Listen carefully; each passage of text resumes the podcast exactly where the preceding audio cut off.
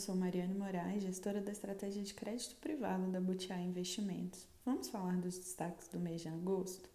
O mercado primário de crédito privado segue aquecido, porém, em agosto demonstrou uma desaceleração se comparado aos meses anteriores.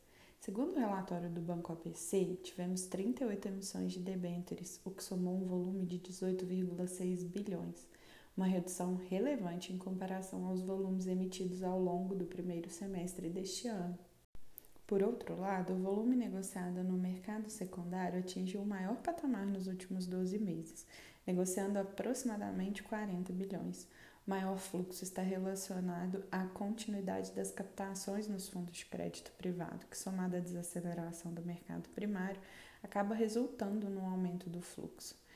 Em relação a spreads, notamos a manutenção de estabilidade, com o mercado ajustando marginalmente as taxas dos ativos que se valorizaram de forma mais acelerada nos últimos meses. Ainda enxergamos o atual patamar de spreads como saudável, principalmente após a reversão do forte movimento de fechamento que se iniciou em fevereiro deste ano.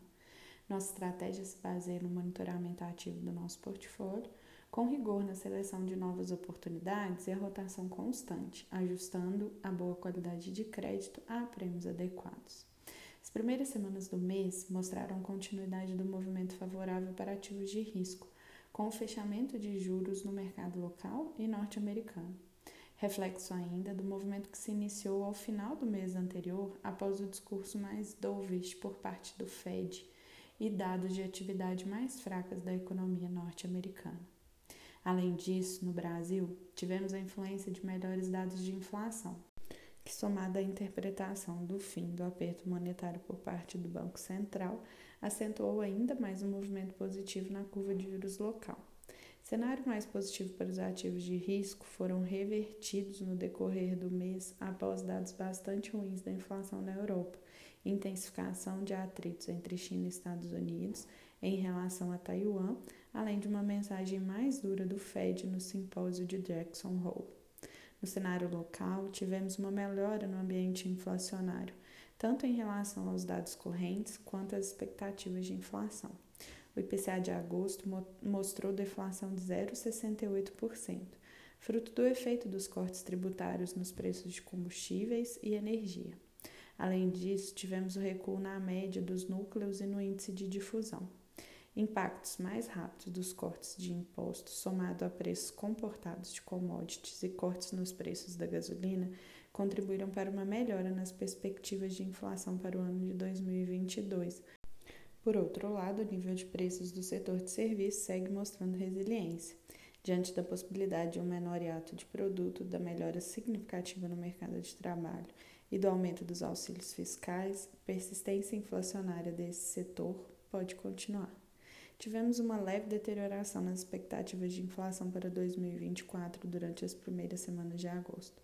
Porém, dada a dinâmica menos negativa para os níveis de preço no decorrer do mês, tivemos estabilização nas projeções.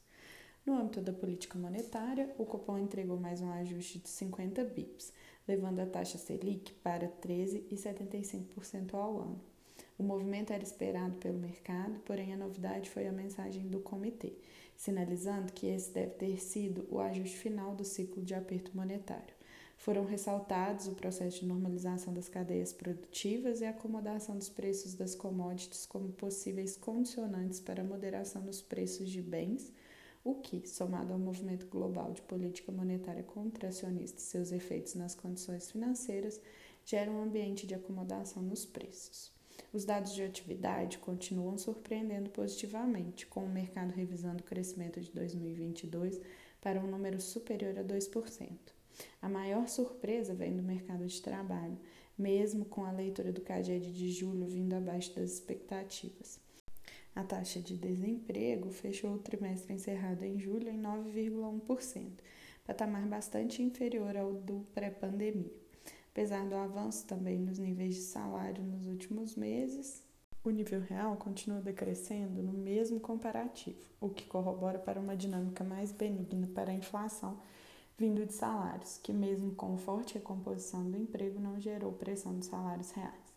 O cenário eleitoral vem ganhando grande espaço à medida que nos aproximamos do primeiro turno das eleições presidenciais A grande maioria das pesquisas mostra a vantagem de Lula contra Bolsonaro, ainda que a distância oscile. No ambiente econômico, ainda não temos previsibilidade de qual será o arcabouço fiscal adotado para o governo de quaisquer dos candidatos. Porém, ambos sinalizam que pretendem dar continuidade aos auxílios de 600 reais. Em relação ao desempenho dos nossos fundos, em agosto, o Butiá Top Crédito Privado, FICFIRF, apresentou rentabilidade de 1,26%, equivalente a 107,65% do CDI. Nos últimos 12 meses, o fundo acumula retorno de 12,41%, equivalente a 121,64% do CDI. O carrego bruto no final do mês foi de CDI mais 1,59 e a duration da carteira é de 2,08 anos. Após intenso movimento de rotação do portfólio nos últimos 12 meses e resultado satisfatório, nosso objetivo maior de curto prazo vem sendo a reavaliação dos nomes que compõem o portfólio de forma a assegurar um portfólio robusto e capaz de navegar por um cenário de ainda muitas incertezas. Diante disso, fomos menos ativos no mercado secundário, focando em algumas emissões primárias que enxergamos boa qualidade de crédito e prêmios atrativos. Passaram a compor o portfólio novas emissões de letras financeiras dos bancos ABC e BTG Pactual e cotas sêniores do FDIC para valer, lastreado em crédito universitário que apresenta estrutura robusta em sua 29ª série e um excelente retorno para um ativo classificado com rating AAA. No mês de agosto, o Butiá Plus FIF Crédito Privado apresentou rentabilidade de 1,34%, equivalente a 114,96% do CDI.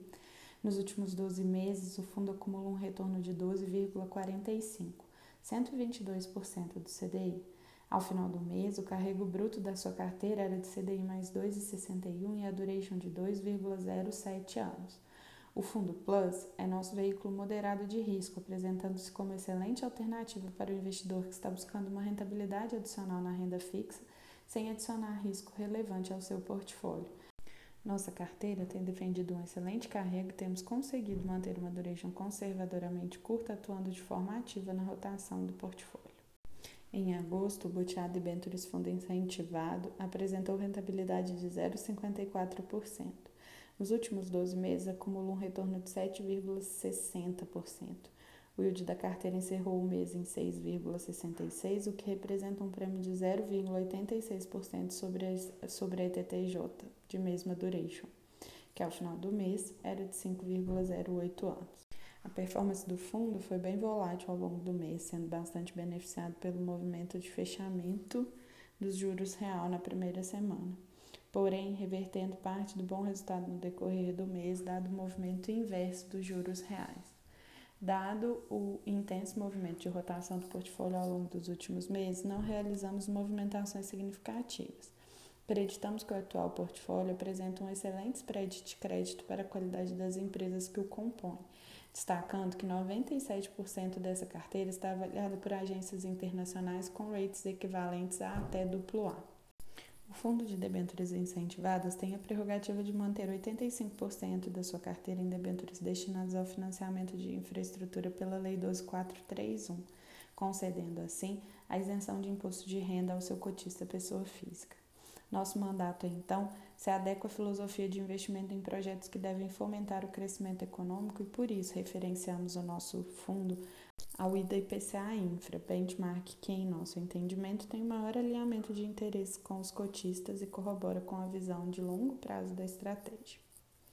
Em agosto, o Butiá Top Catu apresentou rentabilidade de 1,22%, equivalente a 104,45% do CDI nos últimos 12 meses, o fundo acumulou um retorno de 11,49%, 112,65% do CDI. Ao final do mês, o carrego bruto foi de CDI mais 1,35 e a duration de 2,73 anos. Durante o mês, continuamos com o processo de rebalanceamento do portfólio após aporte relevante que tivemos no mês anterior. Aumentamos de maneira marginal a posição no grupo SBF, que apresenta um bom prêmio pela qualidade de crédito e duration do ativo. Além disso, acrescentamos também letras financeiras dos bancos ABC e BTG Pactual ao portfólio. No mercado primário, entramos na emissão do FDIC lastreado pelo crédito universitário e em uma debênture financeira de cartão de crédito consignado. Essas foram as considerações para o mês de agosto. A carta na íntegra e maiores detalhes sobre os nossos fundos você encontra no nosso site butiainvestimentos.com.br. Nos vemos no mês que vem.